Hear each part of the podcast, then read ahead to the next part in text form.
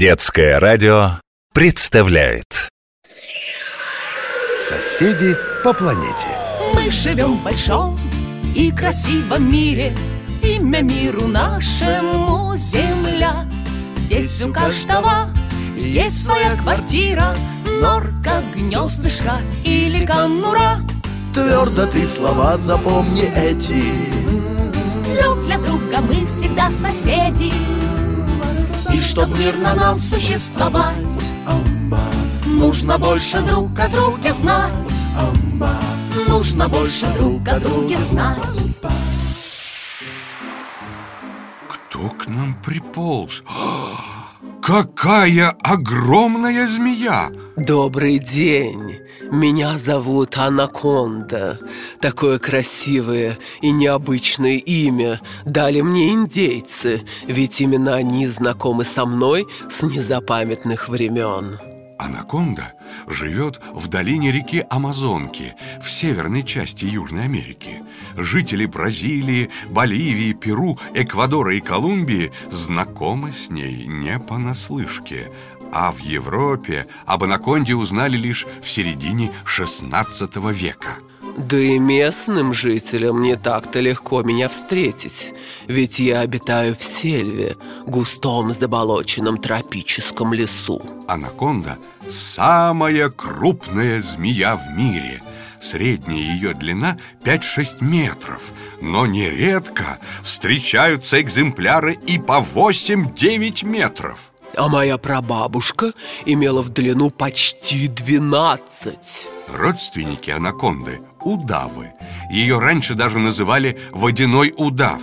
Тоже мне родственники, они мельче, не такие красивые. Спина анаконды серовато-зеленая. На ней в шахматном порядке расположены двумя рядами большие бурые пятна, а по бокам идет ряд светлых мелких пятен, окруженных черной полосой. Отличная маскировка, когда я прячусь в тихой воде, покрытой упавшими листьями и пучками водорослей, меня трудно заметить. Змея эта ведет водный образ жизни. Она держится в тихих реках, заводях и озерцах и никогда не отползает далеко от воды. В хороший денек могу вылезти на берег, погреться на солнышке и даже забраться на нижние ветки деревьев. Оттуда прекрасный вид на сельву.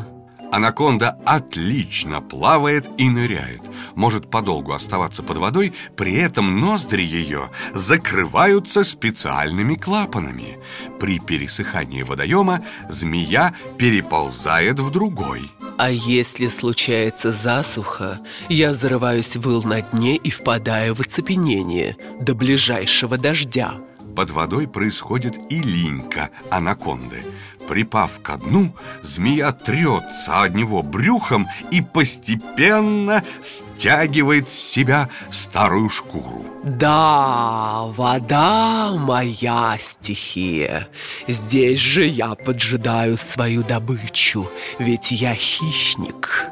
Ее любимая пища – четвероногие жители сельвы, напоминающие свинью тапиры и пекари, а также местные грызуны – агути и капибары.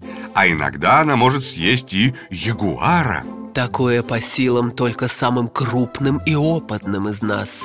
Остальным приходится питаться и черепахами, и птицами, и рыбами. Анаконда не ядовита, зато она отличный охотник. Ее сила в мышцах. Анаконда неподвижно поджидает добычу, а когда та приблизится, стремительно ее хватает и душит, обвив кольцами тело. А потом заглатывает добычу целиком, сильно растягивая при этом пасть и глотку. Стыдно признаться, но иногда, когда совсем одолеет голод, мы набрасываемся на своих сородичей.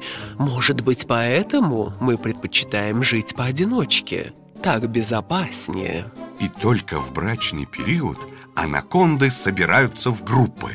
Интересно наблюдать, как самка лежит и лениво разглядывает вьющихся вокруг нее самцов. Анаконда – яйца живородящая.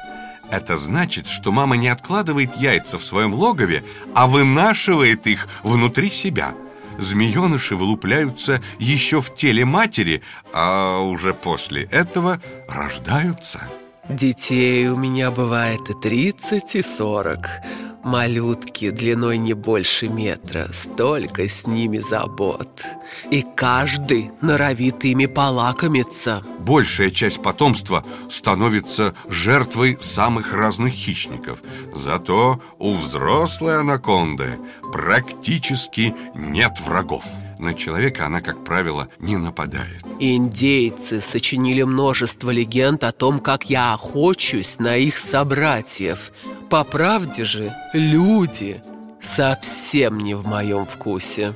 У вас здесь очень сухо. Я не могу так долго без воды.